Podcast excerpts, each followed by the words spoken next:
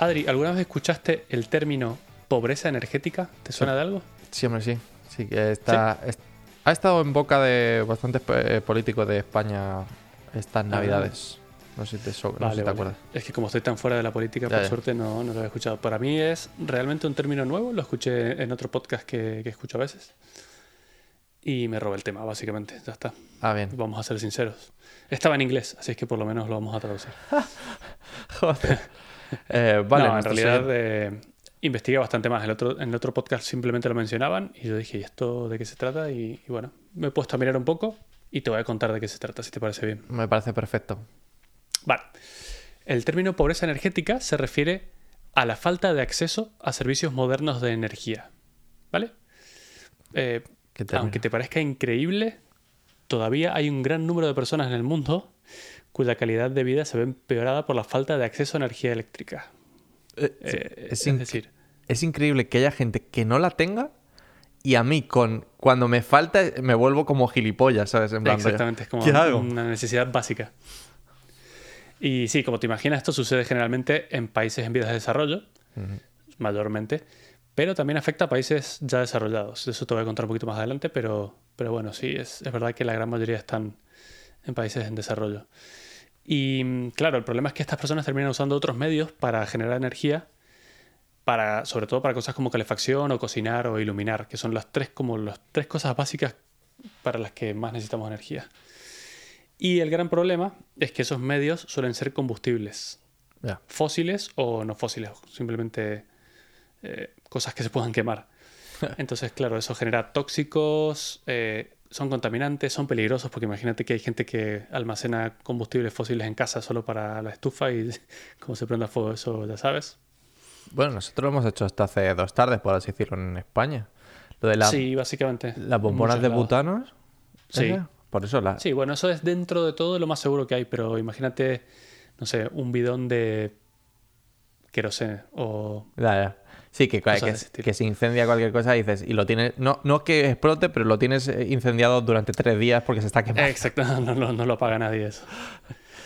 Y bueno, y te voy a contar un número que seguramente te va a sorprender, porque a mí me sorprendió muchísimo cuando la vi. Pero, ¿tú sabes qué cantidad de humanos hay en la Tierra? Hace muy poquito pasamos los 7.000 millones, la barrera de los 7.000 millones. Exactamente, 7.000 millones, vale. 1.1, o sea, 1.100 millones, de esos 7.000, 1.100 no tienen Mierda. electricidad. No jodas tú. Es, la, Muchísimo. es muchísimo. Piensa que es... O sea, es, muchísimo, Es pero casi muchísimo. el 16% de la población mundial. Para que te hagas una idea, a ver, Facebook tiene 2.000 millones de usuarios. Es la mitad de, de usuarios de Facebook que no tienen, inter- no tienen electricidad. Exactamente. Ya no hablemos Muchísima de internet. gente. ¿sabes? O sea, no nos Sí, pueden sí, sí, escuchar a mí me sorprendió. O sea, yo sabía que obviamente no había electricidad en algunos sitios, pero 1.100 millones de personas sin electricidad me parece una locura. Sí, a mí también me parece muy loco. Eh, y bueno, el 95% de estas personas se encuentran en Asia y en el África subsahariana. Ya luego más adelante he dejado un mapa que te lo voy a mostrar y lo vamos a comentar. Pero sí, básicamente casi todo está en África y en, y en Asia. Y bueno, y en base a esto, como es un problema que, que tendríamos que ya tener solucionado en estas, a estas alturas, incluso en 2012, las Naciones Unidas lanzaron una iniciativa para reducir esta pobreza energética. La iniciativa se llama Energía Sostenible para Todos y bueno, vienen peleando para, como para ir mejorando esa brecha, pero claro, esto inició en el 2012 Buah. y la finalidad de esto, teórica, era que para el año 2030 debería haber acceso universal a energías sostenibles. No estamos, no estamos ni cerca, pero ni cerca, vamos. Van un poco jodidos de tiempo, me parece, porque estamos en 2021 y no solo no hay universal, sino ni siquiera nosotros tenemos energías sostenibles, son energías sucias. Está- estamos veces. locos. No sé si ha- hace muy, muy, muy poquito el Congreso de España ha firmado un... No sé cómo... O sea, es una nueva ley del- de la energía sostenible, ¿no? Es decir, para atender esto. Ajá. Y la meta es 2030, y, 2030 2032 o algo así, que es justamente llegar al, al 100% de la energía sostenible. No me sé la... Vale, es que no me sé Lo la... que pasa es que a lo claro. mejor habría Estamos que ver cuál es su definición de energía sostenible, lo cual me da un poco de miedo, pero bueno. A ver, no está mal, ¿eh? O sea, es decir, la, eh, todo apunta a que son muy ideales, el objetivo final es muy ideal, pero entre medias tienen un, un punto intermedio en el que van como a chequear, en plan, ¿cómo lo estamos haciendo, no?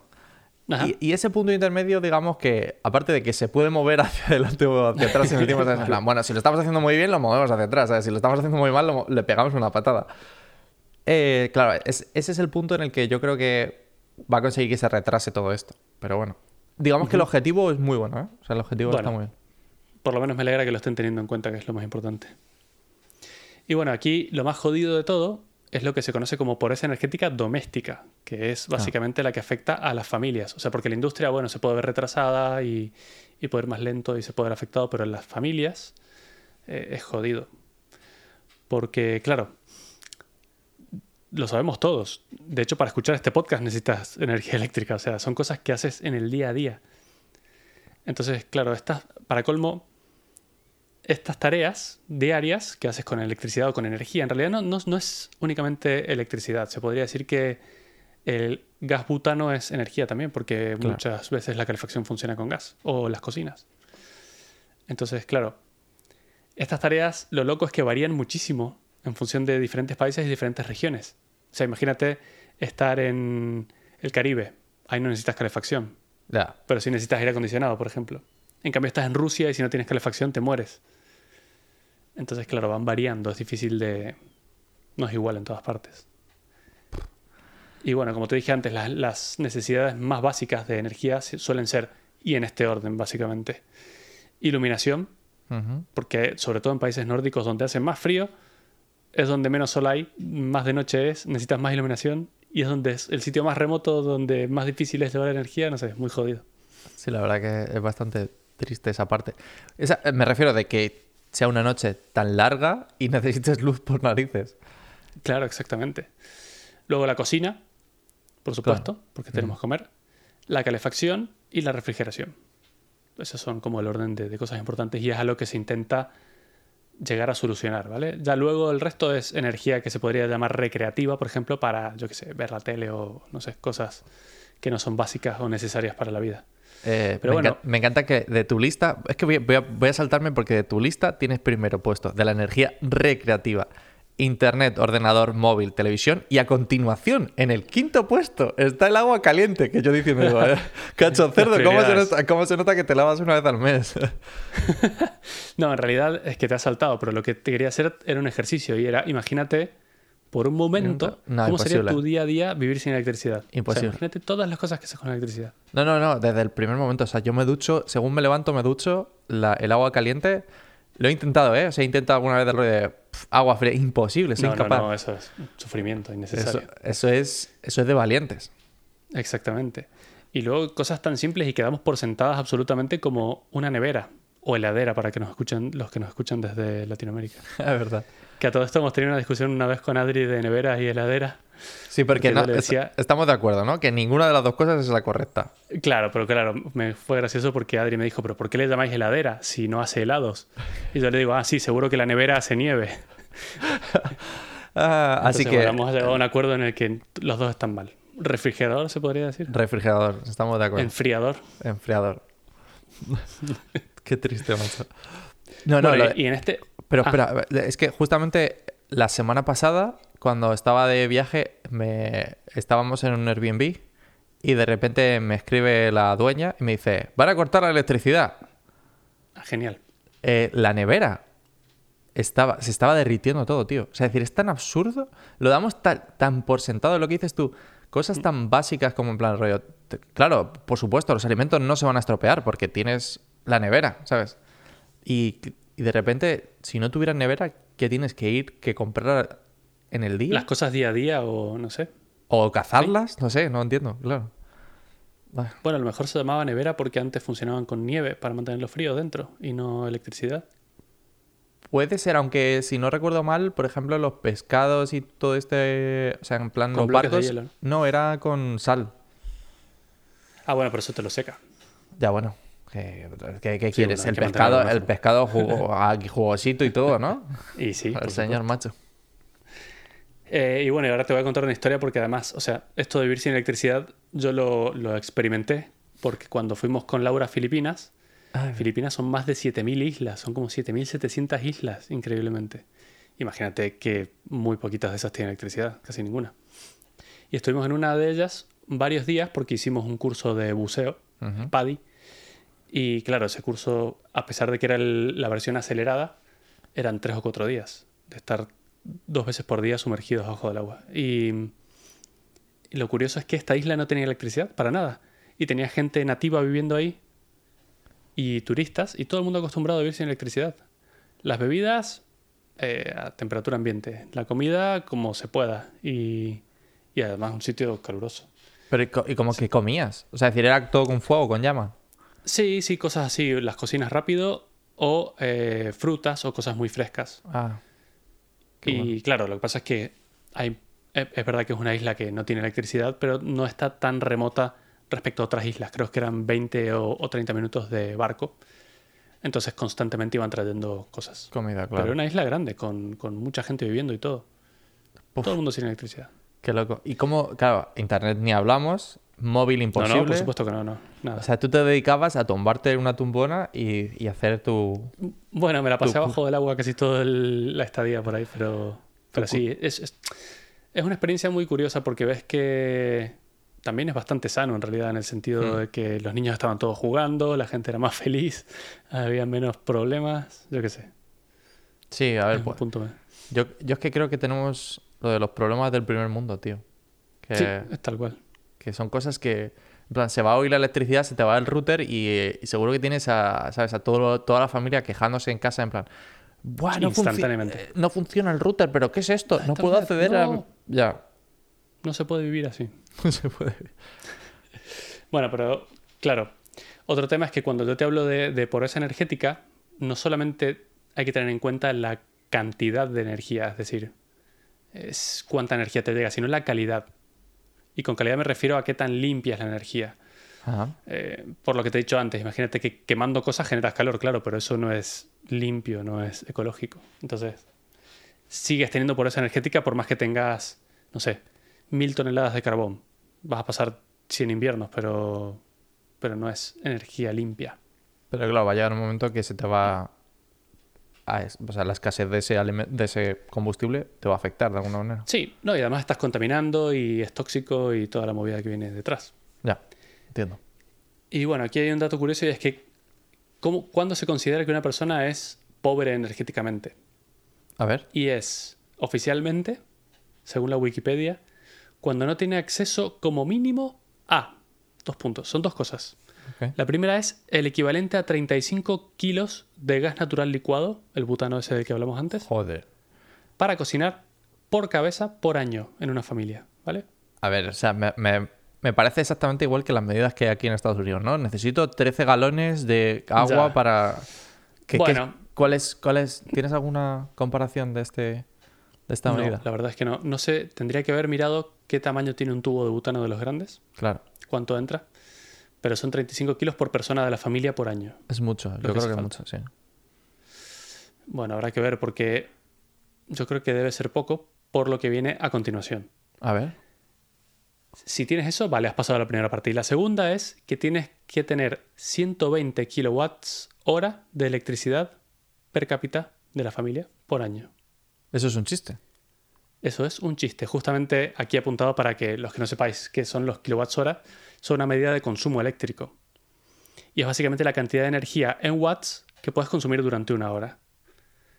Pero es, es que es- constantemente. sí. Entonces, te voy a poner un ejemplo. Imagínate que tu televisor consume 60 watts por hora, ¿no? Claro. Sí, sí, sí. Que es más o menos un número. Sí. Probablemente consuman menos en esta época. Pero ahora ahora a- sí, pero vamos, imagínate un ordenador, un ordenador de sobremesa, es que es una barbaridad. Bueno, Sí. con- continúa con el ejemplo del televisor que me parece muy, vale, muy una tele y dos lamparitas que consumen 30 watts cada una. Vale. Que también sigue siendo mucho porque Sí. ahora son LEDs y movidas, ¿no? Pero tienes 60, 30 y 30 son 120. Pues si tienes esas tres cosas encendidas durante una hora, te gastaste toda tu cuota de electricidad para no ser pobre. Una no, hora. No, es la cuota del mil año. horas. Kilowatt son hora. watts. Claro, por eso son mil. Es decir, Ah, la- son- claro, claro, tienes razón, son kilowatts. Tienes razón, son tienes mil razón. horas, pero vamos, mil horas son mil horas entre 24 horas, son 40 días, o sea, no llega a un mes. Ya. A ver, que eso es todo el día encendido. Que más o menos yo creo que incluso te podría llegar a durar Pero bueno, claro, es que estamos hablando de una tele y dos, y dos Sí, bombillas. sí, que no sé nada más.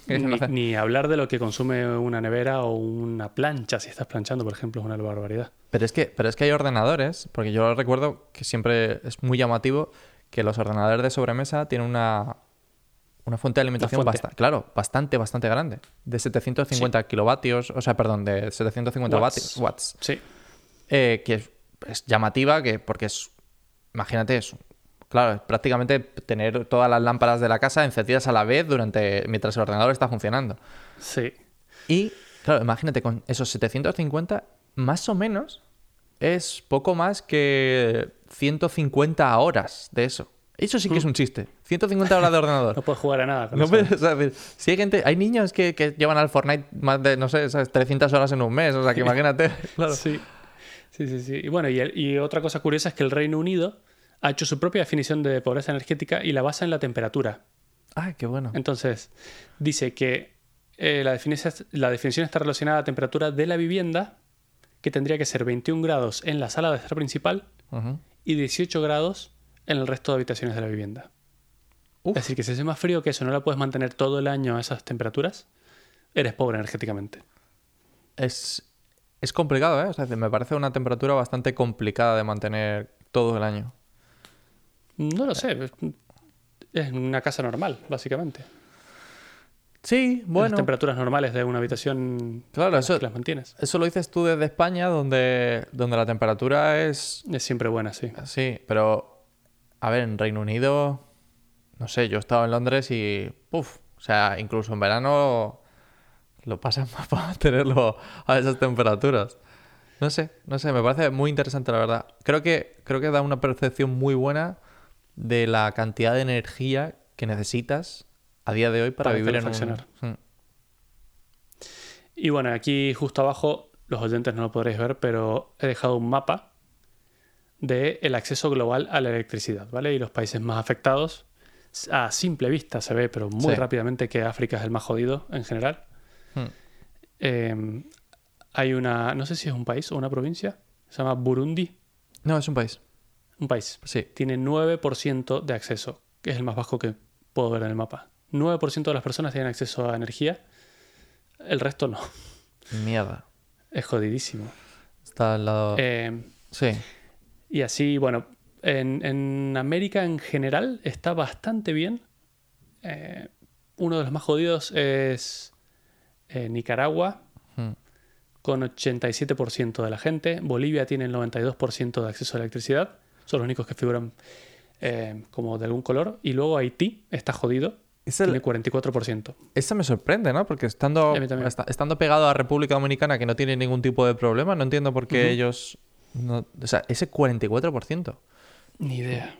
Ni O idea. sea, piensa Pero que bueno, es uno de cada dos y de repente cruzas una frontera y todo el mundo tiene electricidad. Tal cual. Y ahora lo más curioso de todo lo que me encontré buscando esto es que en Corea, todos sabemos que está dividido en Corea del Norte y Corea del Sur. Corea del Sur son los buenos, Corea del Norte son los malos. Oye, perdona, Eh, eso es porque tú lo digas. A mí ves Corea, punto de vista, ves- ¿no? claro, ves Corea con Kim Jong-un. A ver, es muy triste. La situación allí es bastante jodida. Y que sepas que esta semana Kim Jong-un, que es el líder, ha anunciado que se esperan hambrunas. Ah, sí. Hambrunas del río de que maten incluso a 3 millones de personas. Por- porque las fronteras todas están cerradas con China por el tema de todo lo que pasó con el COVID y no tienen reservas. Piensa que es un país muy pequeño y tampoco... Sí.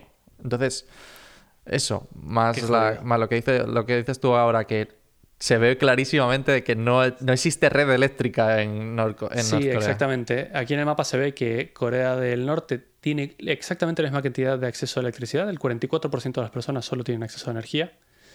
Y buscando aparece una foto satelital de la Tierra en la que se ve Corea completa y se ve perfectamente la división entre Corea del Sur, que está completamente iluminada. eh, han hecho la foto de noche, ¿no? Se ve completamente iluminada y Corea del Norte se ve todo apagado. Quizás hay un Absolutamente. punto que podría ser la capital, no lo sé, no sí, sé dónde queda la exactamente. Lo capital, es, pero... lo es. Lo es Ah. porque lo ponía en la nota donde lo vi. Y- pero es ridículo, o sea, no existe nada más. Creo que hay otro punto parecido en la costa, pero, pero estamos hablando es. nada. O sea, es decir, a ver si podemos poner la foto en, el- en las notas porque es bastante, radical. Sí, es una foto muy curiosa. Es, es como que te hace ver de repente, ups, parece que sí están jodidos de verdad en Corea del Norte. Pero bueno, eh, y nada, como, como Yo te iba, a decía meter, antes. iba a meter una Sí. pollita de, de comunismo o libertad, que son las elecciones ahora de Madrid. Nada de política, Adri. La política Vale, vale. es caca, no, no la queremos política. Eh, nada, lo que te decía antes es que esto no solo afecta a países subdesarrollados, sino que en 2016 hubo un poco de lío porque se dieron cuenta de que en Europa, o sea, alguien se puso a mirar y dijeron, ups, aquí hay mucho más de lo que esperábamos, la Sí. verdad, y estamos más jodidos de lo que esperábamos. Eh, en Europa, en toda Europa, unos 50 millones de personas están afectados por la pobreza energética. Y España es 50 uno de los más jodidos, sí. Es un número muy grande. O sea, es decir, creo que en, en Europa, si no me equivoco, la población total son con unos 400 millones. Ajá. 50 es una barbaridad. Sí, no me lo he inventado, ¿eh? lo he sacado de Wikipedia, esperemos que esté bien. Eh, de todas maneras, yo voy dejando links en, la- en las notas del episodio porque hay un montón de estudios muy buenos. Y este en particular es uno de ellos. Ahí, ahí hay una nota. En este caso en particular, lo que dice el estudio es que en España, por lo menos, el problema son los precios absurdos, absolutamente absurdos, que tiene la electricidad. Sí, de acuerdo. Em, Aquí en España, la gran mayoría de cosas funciona con electricidad, incluso las cosas que en otros países como en Argentina funcionan con gas. Aquí casi todos los hornos, las hornallas, el agua caliente, todo funciona. De hecho, no sé, nunca he vivido en una casa que tenga gas natural. Te diría que no es tan raro tener gas natural para la calefacción o el agua Ajá. caliente. Pero es muy raro ya encontrarse co- desapareciendo. claro, es muy raro encontrarse cocinas con, con gas natural.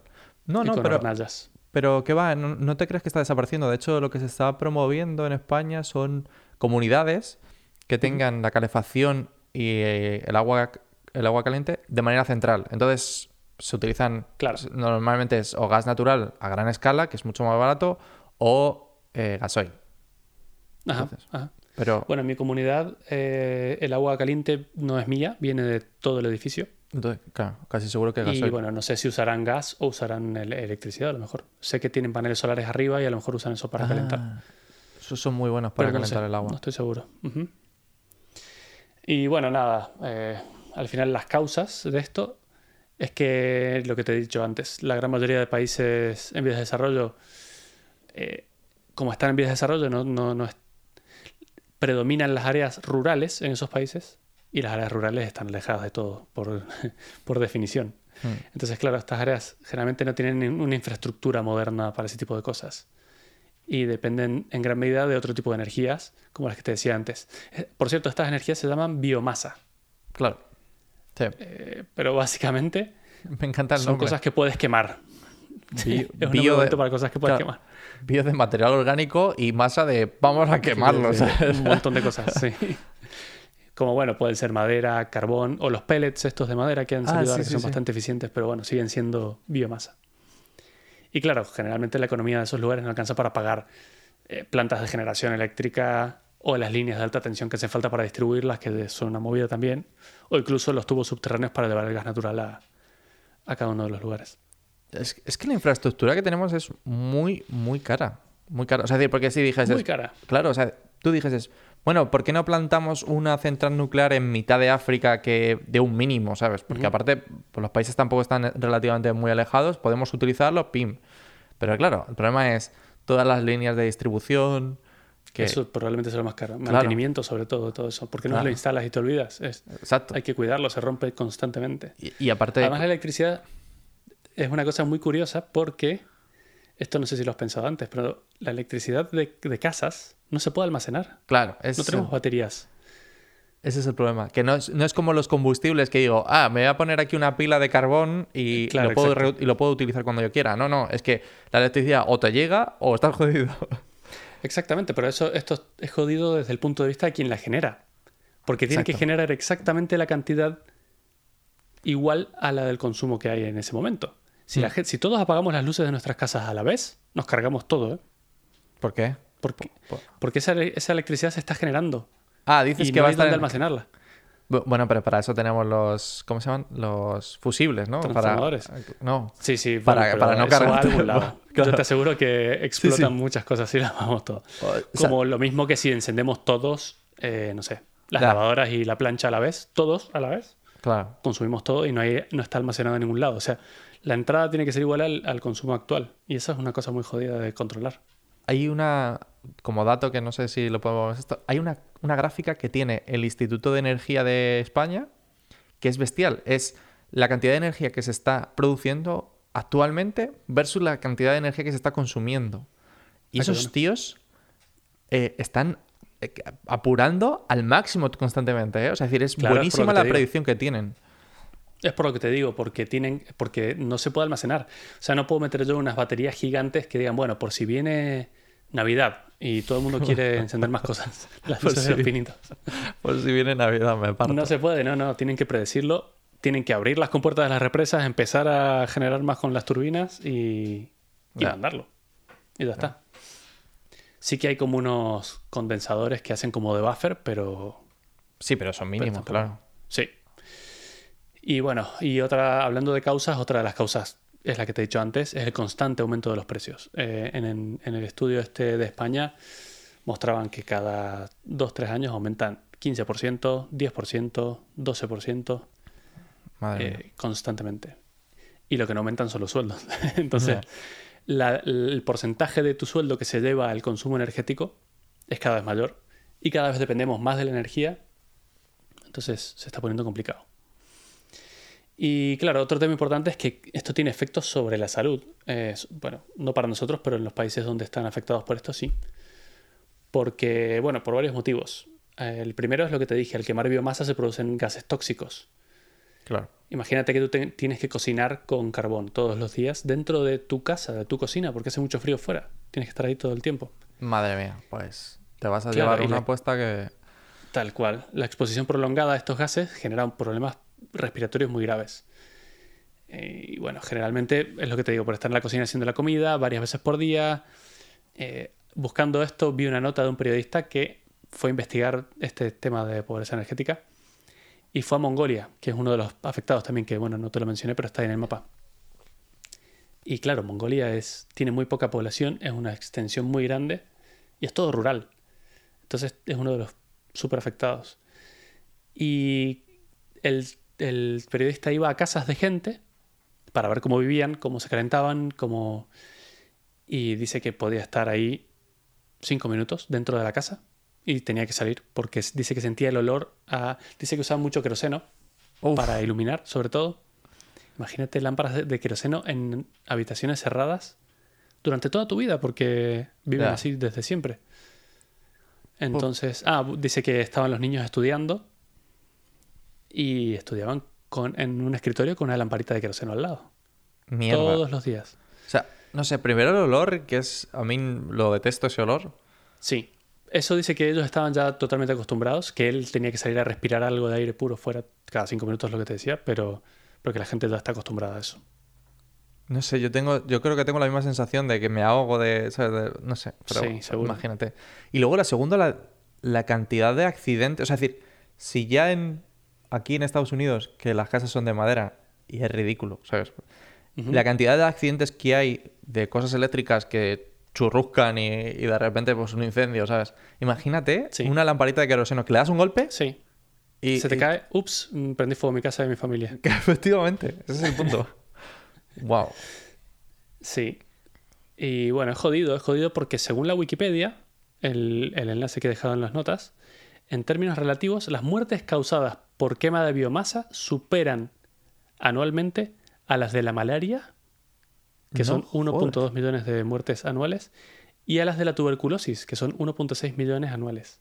O sea, se muere más gente por gases inhalados de, de quema de biomasa que por malaria y por tuberculosis. ¿Cómo lo ves? Pues una locura. Mira si no es un- una cosa, o sea, es más importante de lo que yo pensaba, la verdad. Pero como vivimos tan ajenos, ni, ni idea. Y bueno, ¿qué podemos hacer al respecto? bueno, eh, como la mayoría de este tipo de cosas, no hay mucho que podamos hacer nosotros solos. O sea, podemos aportar nuestro granito de arena, pero esto tiene que salir de, de entidades y gobiernos. Por suerte, las Naciones Unidas han empezado esto. Sé que va lento, pero por lo menos espero que estén dándole ahí un poco de impulso.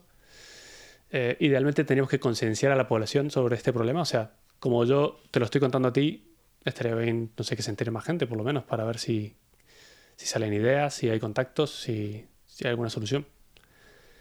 Eh, a pesar de que te dije no política, Ah, eh, ahora te pones hay que ¿no? elegir bien a nuestros gobernantes, ¿vale?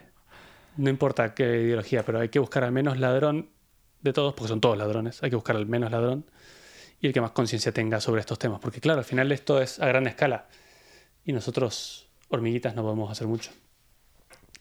Y por otro lado, hay varias asociaciones que me he ido encontrando al- a lo largo del- de la investigación eh, a las que se puede hacer donaciones. Lo que pasa es que no quiero mencionar ninguna porque yo no sé, no conozco ninguna, no las conozco lo suficiente, no sé a dónde va ese dinero y no sé cómo funcionan. Pero bueno, si alguien está interesado, entras a Google, buscas y vas a encontrar un montón de información al respecto. Y bueno, y por otro lado, si quieres más información, he dejado en las notas del episodio una nota que me pareció muy buena, que la hizo la Caixa, El est- Eh, la fundación, me sí. imagino, ¿no? Fundación La Caixa, exactamente. Y se llama Radiografía de la Pobreza Energética. Y es muy buena porque tiene un montón de gráficas y explican un montón de cosas de eh, cuál es el consumo actual, cuál era hace 10 años, cómo afectaba antes a los salarios, cómo afecta ahora.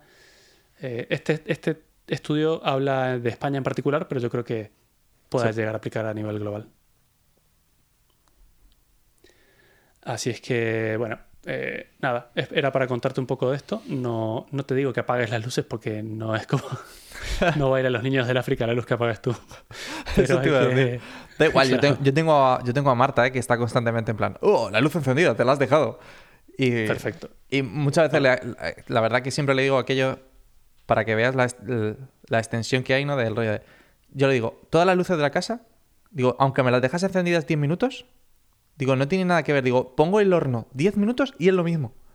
Es Sí, lo mismo o que... su plancha yo- de pelo, probablemente. Exacto, ese es el punto. O sea, es decir, siempre, siempre pongo el, el ejemplo del horno, porque el horno es una cosa que consume muchísimo. Absolutamente sí. Entonces, es como, da igual. O sea, es decir, son, no sé, las lámparas esas son LED, ¿sabes? Consumen nada.